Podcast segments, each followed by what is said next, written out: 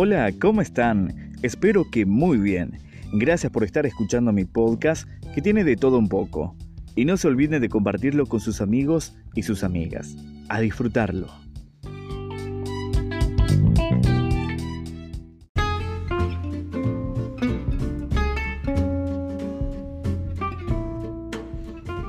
Al fin llegó el segundo capítulo del Jardín del Podcast. Estoy muy feliz de tener la posibilidad de mandarles un saludo y un beso enorme a todos ustedes. En este caso vamos a hablar de un tema muy importante. Ustedes se van a dar cuenta porque el título lo dice todo. ¿Cuándo decir que sí y cuándo decir que no? ¿Qué son los límites? Justamente eso. ¿Qué son los límites? Ustedes se preguntarán alguna vez qué son los límites. Agarramos un capítulo de un libro que se llama Tome el control de su vida. Porque ahí está claro el ejemplo de los límites, lo que le sucede a una familia. No les voy a adelantar nada porque quiero que escuchen exactamente lo que le sucede a esta familia desde que arranca el día 6 de la mañana hasta las 12 de la noche. Espero que tomen un poco conciencia de esto y se pregunten, ¿qué son los límites? Disfrútenlo.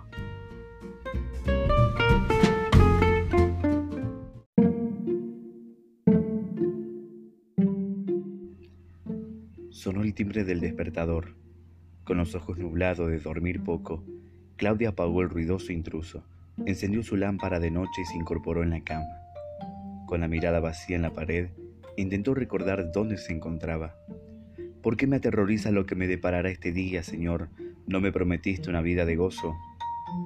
Luego, a medida que su mente se despejaba, Claudia recordó el motivo de su resquemor la reunión a las 4 de la tarde con la maestra de tercer grado de David. Hizo memoria de la llamada telefónica. Claudia, habla Marta Quiroga. Me pregunto si podríamos hablar sobre el rendimiento de David y sobre su conducta. David no podía quedarse quieto y atender en clase. Ni siquiera le prestaba atención a Claudia y a Walter. David era un niño muy porfiado, pero ella no quería apagar su espíritu. ¿No era eso lo más importante? Bien, no es momento para preocuparme por todo eso ahora, se dijo Claudia, mientras levantaba su cuerpo de 35 años fuera de la cama y caminaba con pasos lentos y pesados hacia la ducha. Tengo suficientes problemas para mantenerme ocupada todo el día. En la ducha los pensamientos de Claudia comenzaron a rodar y mentalmente fue pasando revista lo que tenía que hacer durante todo el día. David de nueve años y Sofía de seis de por sí ya hubieran sido más que suficiente, aun si no fuera una madre con un trabajo fuera de casa. Veamos, hacer el desayuno, preparar los sándwiches para el almuerzo, terminar de coser el disfraz de Sofía para la obra de teatro en la escuela. Eso sí que requeriría algo de magia, terminar de coser el disfraz antes de las ocho menos cuarto cuando recogieran a los niños para llevarlos a la escuela. Claudia se arrepintió de la noche anterior.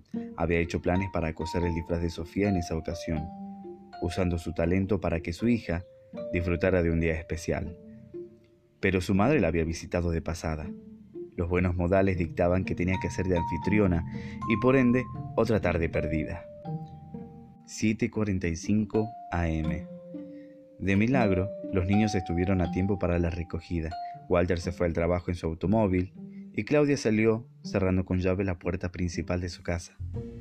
Respiró profundamente mientras oraba en silencio. Señor, no espero nada de este día. Dame un motivo de esperanza. Terminó de maquillarse dentro de su automóvil en la autopista. Gracias a Dios por los embotellamientos. 8.45 am. Mientras entraba corriendo hacia la empresa donde trabajaba como consultora de modas, Claudia echó un vistazo a su reloj. Solo unos minutos tardes. Posiblemente a estas alturas, sus colegas ya comprendían que llegar tarde formaba parte de su manera de ser y no esperaban que llegara a tiempo. Estaba equivocada. Habían comenzado la reunión ejecutiva semanal sin ella. En puntas de pie, Claudia intentó entrar inadvertida, pero todas las miradas estaban fijas en ella mientras se acomodaba en su asiento. Mirando a su alrededor, esbozó una sonrisa y masculló algo sobre ese tránsito de locos. 11.59 am. El resto de la mañana transcurrió bastante bien. Claudia, una diseñadora de modas de mucho talento, tiene un ojo infalible para la ropa atractiva. Era un elemento importante para Walter. El único contratiempo surgió justo antes de la hora del almuerzo. Su línea telefónica sonó. Teresa Monge. Claudia, gracias a Dios que te encuentro. No sé qué hubiera hecho si ya hubiera salido a almorzar. Esa voz era inconfundible. Claudia conocía a los monjes desde la escuela primaria. Una mujer muy nerviosa y tensa. Teresa siempre estaba atravesando una crisis. Claudia siempre había tratado de estar a su disposición, a sus órdenes. Pero Teresa nunca le preguntaba a Claudia para saber cómo le iba. Y si Claudia le comentaba sus dificultades, Teresa cambiaba de tema o tenía que irse. Claudia amaba a Teresa de corazón y se interesaba por sus problemas, pero Teresa parecía más una clienta que una amiga. Claudia estaba molesta por este desequilibrio en su amistad, pero como siempre se sentía culpable cuando pensaba en su enfado con Teresa. Como cristiana conocía la importancia que la Biblia asignaba a amar y ayudar a otros. Ahí voy de nuevo, se decía para sí, pensando en mí antes que en los demás. Por favor, Señor, permíteme brindarme libremente a Teresa y no ser tan egocéntrica. ¿Qué pasa, Teresa? le preguntó Claudia. Es horrible, sencillamente es horrible, dijo Teresa. Hoy mandaron a Valeria a casa de la escuela, a Roberto le negaron el ascenso en su trabajo y el automóvil se me quedó en la autopista. Así es mi vida todos los días, pensó Claudia, mientras sentía que brotaba el resentimiento. Teresa, pobrecita, ¿cómo puedes hacer frente a todo eso? Teresa estaba feliz de poder contestar las preguntas de Claudia con lujo de detalles. Tantos detalles que a Claudia se le fue la mitad del descanso para almorzar, consolando a su amiga. En fin, pensó más vale comer algo rápido que nada. Sentada en su coche esperando que el restaurante le sirviera una hamburguesa de pollo, Claudia pensó en Teresa. Si todo lo que la he escuchado, mi consuelo y mis consejos hubiesen significado algo a lo largo de estos años, quizás valdría la pena.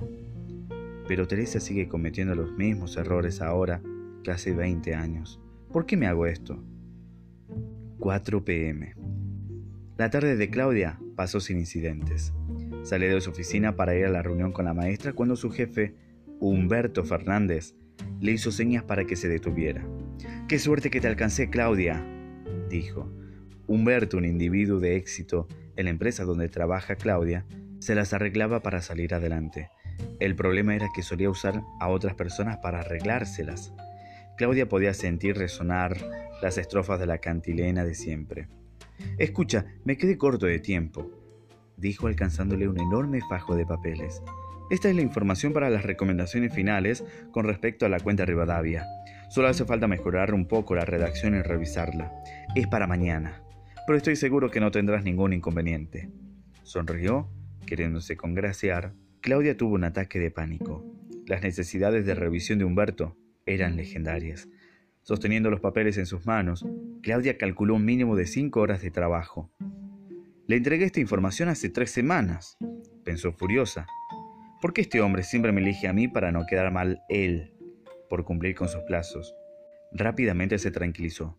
Por supuesto, Humberto, no hay ningún problema. Encantada de ayudarte. ¿Para qué hora lo necesitas? Para las nueve estaría bien. Y gracias, Claudia. Enseguida pienso en ti siempre que me encuentro en apuro. Siempre es posible contar contigo. Humberto se alejó. Es posible contar contigo. Fiel, responsable, pensó Claudia. Las personas que quieren algo de mí siempre me describen de ese modo. Parece ser una buena definición de una mula de carga. De pronto la culpa la sorprendió de nuevo. Ahí voy. Mi resentimiento otra vez.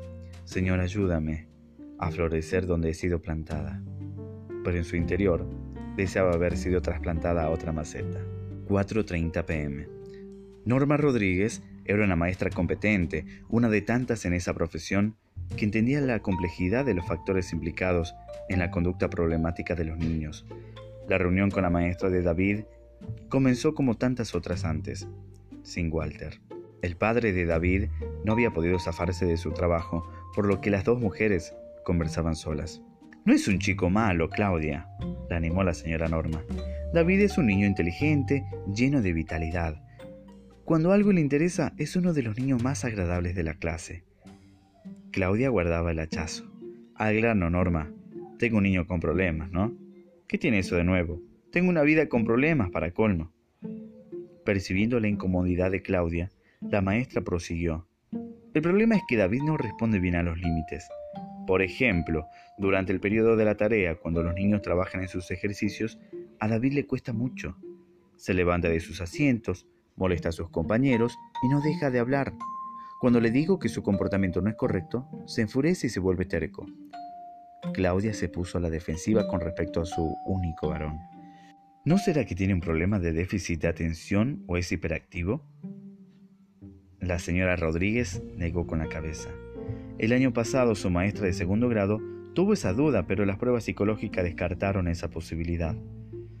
David se concentra muy bien en las tareas cuando el tema le interesa. No soy ninguna terapeuta, pero creo que sencillamente no está acostumbrado a aceptar las reglas. Ahora Claudia se puso a la defensiva de sí misma y no de David. ¿Está insinuando que se trata de un problema en el hogar? La señora Rodríguez no se sentía muy cómoda. Como le dije, no soy una consejera. Solo sé que en tercer grado la mayoría de los niños se resisten a las reglas. Sin embargo, David no está dentro de los parámetros normales. Se desata la Tercera Guerra Mundial siempre que le digo que haga algo que no quiere hacer. Y como todas las pruebas intelectuales y cognitivas son normales, tan solo me preguntaba cómo andarían las cosas por casa. Claudia dejó de contener las lágrimas, hundió su cabeza en las manos y lloró desconsoladamente por unos minutos, sintiéndose abrumada por todo. Finalmente, su llanto se apaciguó. Lo siento. Creo que hoy no es el mejor de los días para esto. Claudia hurgó en su bolso en busca de un pañuelo de papel. No, no, no. Es más que eso, Norma. Necesito ser franca contigo. Los problemas que tienes con él son iguales a los míos. 5.15 pm. Claudia se sintió extrañamente agradecida por el tránsito de la hora pico. Por lo menos, aquí no hay nadie que tire de mí, pensó. Aprovechó el tiempo para planificar cómo resolvería las próximas crisis. Los niños, la cena, el proyecto de Humberto, la iglesia y Walter. Walter y yo tenemos una verdadera lucha con David para lograr que le importe algo en casa.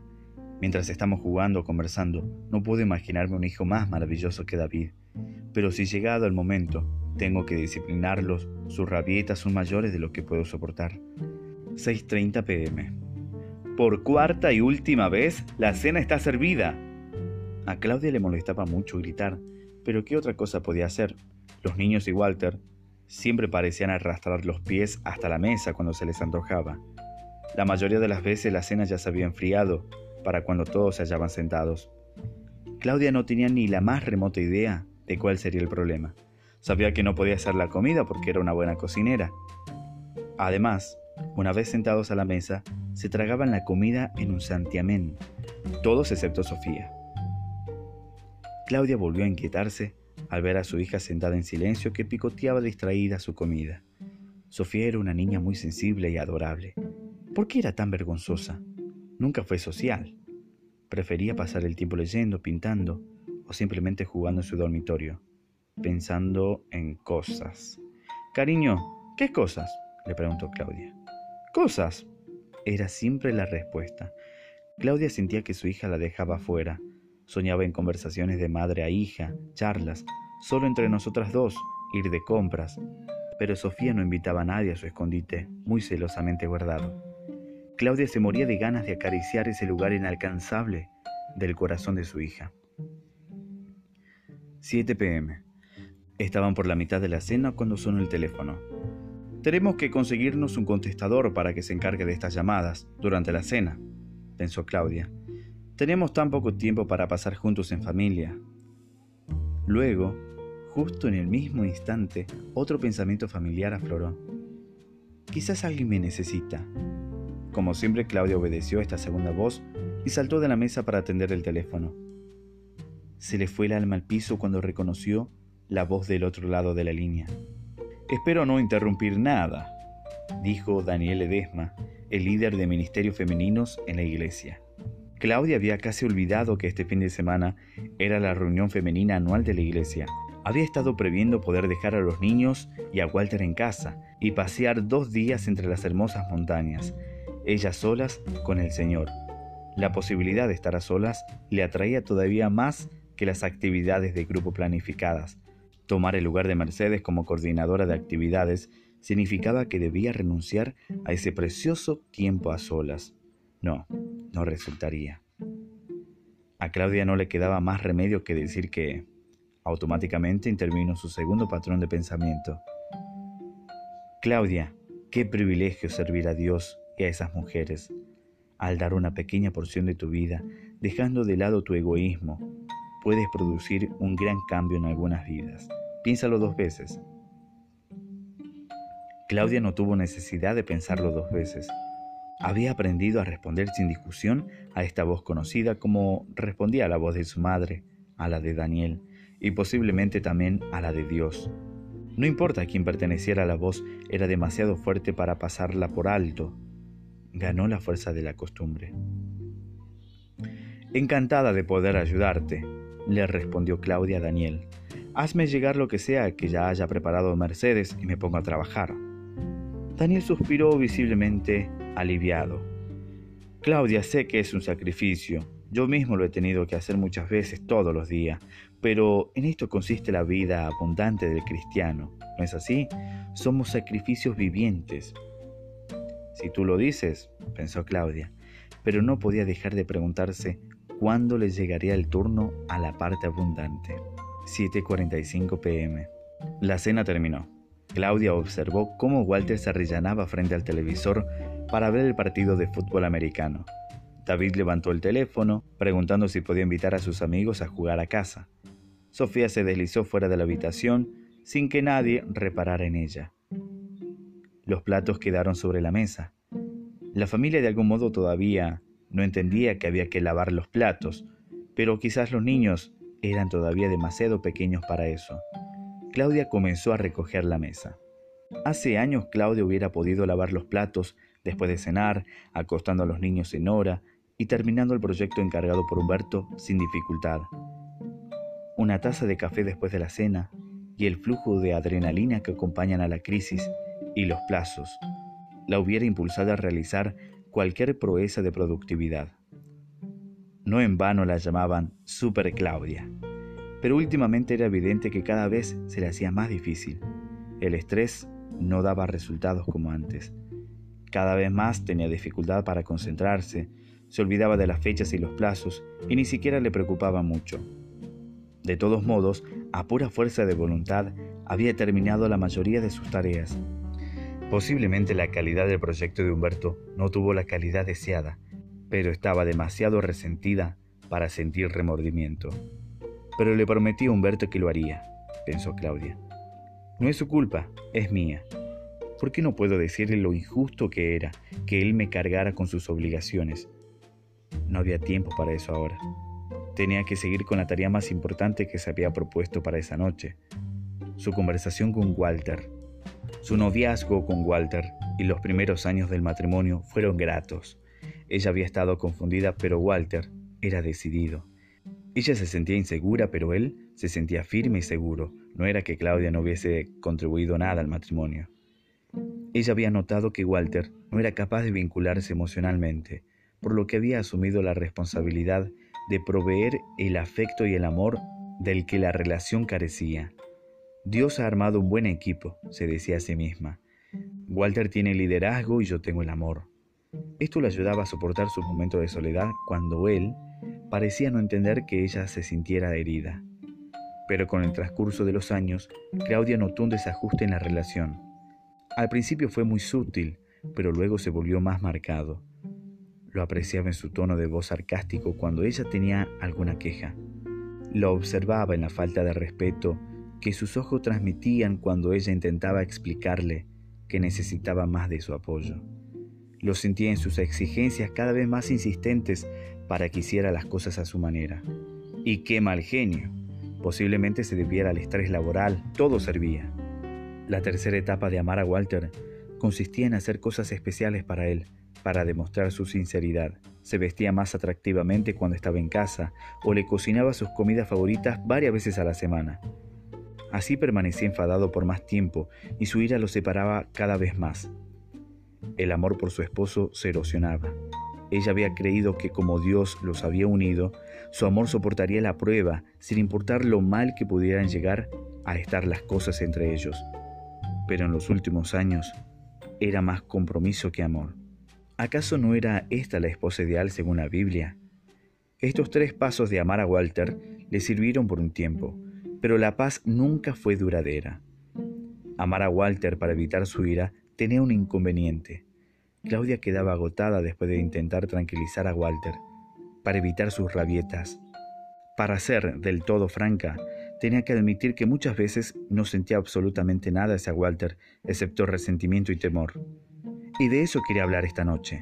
Las cosas tenían que cambiar, de alguna manera tenían que avivar las brasas de su primer amor. Claudia se encaminó a la sala de estar. En la pantalla del televisor, el comediante nocturno acababa de terminar su monólogo. Cariño, ¿podríamos hablar? preguntó con cautela. No hubo respuesta. Se acercó y entendió por qué. Walter se había quedado dormido en el sillón. Pensó en despertarlo, pero se acordó de sus reproches mordaces la última vez que había sido tan insensible. Apagó el televisor y las luces y se dirigió a su dormitorio vacío. 11.50 pm. Recostada en la cama, Claudia no podía decir cuál era mayor, si su soledad o su agotamiento. Decidió que era su soledad y tomó su Biblia de la mesita de noche y la abrió en el Nuevo Testamento. Por favor, algo que me brinde esperanza, Señor, oró en silencio.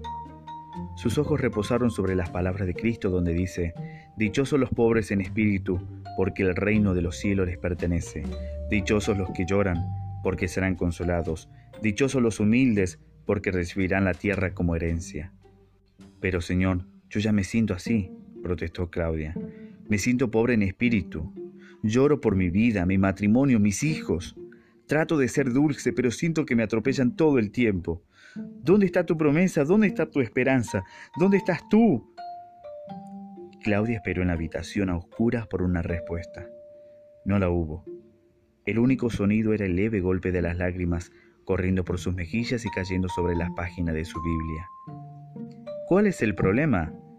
Claudia intenta vivir su vida correctamente, se esfuerza por cumplir con su matrimonio, con sus hijos, con su trabajo, con sus relaciones personales y con su Señor. Sin embargo, es evidente que hay algo mal. Su vida no está marchando bien. Claudia sufre de un profundo dolor espiritual y emocional. Hombre o mujer, todos nos podemos identificar con el dilema de Claudia. Su desolación, su desamparo, su confusión, su culpa, pero sobre todo con su sentimiento de que su vida está fuera de control. Analicen detenidamente las circunstancias de este caso. Hay elementos de la vida de Claudia que pueden ser muy similares a la de ustedes. Poder comprender su lucha puede esclarecer sus respectivas vidas. Es posible ver de inmediato cuáles soluciones no sirven. En primer lugar, esforzarse más no resulta. Claudia gasta muchas energías tratando de tener una vida de éxito. No es haragana. En segundo lugar, ser amable por temor no resulta. Los esfuerzos que Claudia hace para ser amable con todos no le brindan la intimidad que necesita. En tercer lugar, aceptar la responsabilidad que le corresponde a los demás tampoco resulta. Aunque es toda una experta cuando se trata de velar por los sentimientos y problemas ajenos, Claudia siente que su vida es un lamentable fracaso. Toda esa vitalidad improductiva, esa amabilidad fundada en el temor y un sinfín de responsabilidades nos señalan cuál es el meollo del problema Claudia padece de una dificultad severa para hacerse cargo de su vida. Allá en el jardín de Edén, Dios les habló a Adán y a Eva sobre el dominio. Sean fructíferos y multiplíquense, llenen la tierra y sométanla. Dominen a los peces del mar y a las aves del cielo y a todos los reptiles que se arrastran por el suelo. Dios nos hizo a su imagen, nos creó para asumir la responsabilidad de determinadas tareas. Asumir la responsabilidad o hacerse cargo de algo implica en parte saber discernir cuáles son nuestras tareas y cuáles no. Los trabajadores que siempre aceptan obligaciones que no les corresponden terminan consumiéndose. Es necesario tener sabiduría para saber qué cosas deberíamos hacer y cuáles no. No podemos hacer todo. Claudia tiene mucha dificultad para discernir entre qué cosas eran de su responsabilidad y cuáles no. En su afán por hacer lo que debía o por evitar el conflicto, termina cargando con problemas que nunca Dios nunca pretendió que los cargara. la soledad crónica de su madre, la irresponsabilidad de su jefe, las crisis interminables de su amiga, el mensaje cargado de culpa de la líder de su iglesia con respecto al sacrificio propio y la inmadurez de su esposo. Sin embargo, sus problemas no acaban allí. Claudia es incapaz de decir que no, lo que afectó considerablemente la capacidad de su hijo para demorar la gratificación y comportarse en la escuela, y de alguna manera es posible que esa misma incapacidad haga que su hija se aleje cada vez más. Cualquier confusión que tengamos en nuestra vida con respecto a nuestra responsabilidad y a nuestro dominio es un problema de límites. Así como los dueños de una casa marcan físicamente los límites de propiedad de su terreno, nosotros necesitamos poner límites mentales, físicos, emocionales y espirituales en nuestras vidas para ayudarnos a discernir cuáles son nuestras responsabilidades y cuáles no. Como es posible ver en el caso de las muchas dificultades de Claudia, la incapacidad para poner límites adecuados en el momento oportuno y a la persona apropiada puede resultar muy destructiva. Y este es uno de los problemas más apremiantes que enfrentan algunas personas hoy en día. Hay muchos creyentes, sinceros y consagrados, en extremos confundidos porque no entienden cuándo es apropiado bíblicamente establecer límites. Confrontados con su carencia de límites, plantean buenas preguntas, que son las siguientes. ¿Puedo poner límites y seguir siendo una persona que ama? ¿Cuáles límites son legítimos? ¿Qué sucede si mis límites provocan angustia o dolor en alguien? ¿Qué le contesto a una persona que demanda mi tiempo, mi amor, mi energía o mi dinero? ¿Por qué me siento culpable o con temor cuando considero la puesta de límites? ¿Cómo se relacionan los límites con la sumisión? ¿No es ser egoísta poner límites? Hay mucha desinformación sobre la respuesta de la Biblia con respecto a estos temas que se refleja en mucha enseñanza errónea sobre los límites. No solo eso, sino que muchos síntomas psicológicos y clínicos tales como depresión, trastornos de la ansiedad, trastornos de la alimentación, adicciones, trastornos impulsivos, problemas de culpa, vergüenza excesiva, trastornos de pánico, problemas matrimoniales y relacionales, se originan en un conflicto de límites. Este podcast presenta la enseñanza bíblica con respecto a los límites, lo que son, lo que protegen, cómo se desarrollan, cómo se lesionan, cómo se reparan y cómo se utilizan. Y los invito a leer el libro de Límites. Este libro contestará estas preguntas y algunas otras más. Nuestra meta es ayudarlos a utilizar los límites bíblicos adecuadamente para cumplir con las relaciones y los propósitos que Dios nos encomendó por ser sus hijos. El conocimiento que Claudia tiene de las escrituras parece sustentar su falta de límites. Este libro pretende ayudarlos a entender la profunda naturaleza bíblica de los límites y cómo se reflejan en el carácter de Dios y operan en su universo y su pueblo.